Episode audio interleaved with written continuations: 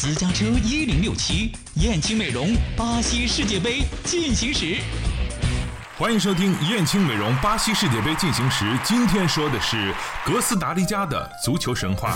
在世界杯开始前的分组结果揭晓之后，人们对于哥斯达黎加可谓是充满了嘲讽和看热闹不怕事大的态度，甚至还有不少对手都梦想在这个中美小国家身上拿到足够多的净胜球。但是等到真正的比赛的时候，人们才发现那些所谓的强队是真的想多了。首场比赛，哥斯达黎加送给了上届世界杯四强球队一个干净利落的三比一。如果说这场比赛的胜利在赛后还被人们认为是一场冷门的话，那么在随后的小组赛第二轮一比零拿下意大利，则是让人们充分认识到了哥斯达黎加的真正实力。小组赛面对三个前世界冠军，哥斯达黎加取得二胜一平的佳绩，以小组第一的身份出现。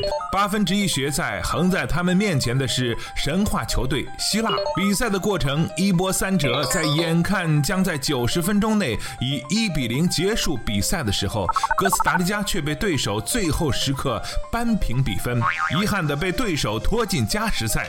事实上，对任何球队的精气神来说，都是一次重大的打击。但是顽强的哥斯达黎加还是勇敢的战斗下去。加时赛上，双方的球员都是真的跑不动了。可以说，那个时候哥斯达黎加和希腊的球员。真的是用自己的意志力在做最后的拼搏。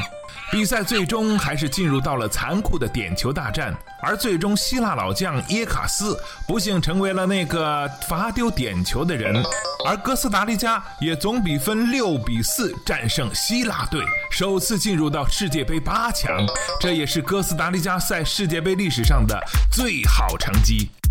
今天的燕青美容巴西世界杯进行时就到这里，我们下期再见。燕青又装新店了。燕青美容引领淄博高端面部护理二十年，美丽三十万张脸，男人们看世界杯，女人们来燕青美容，三幺幺五三零零。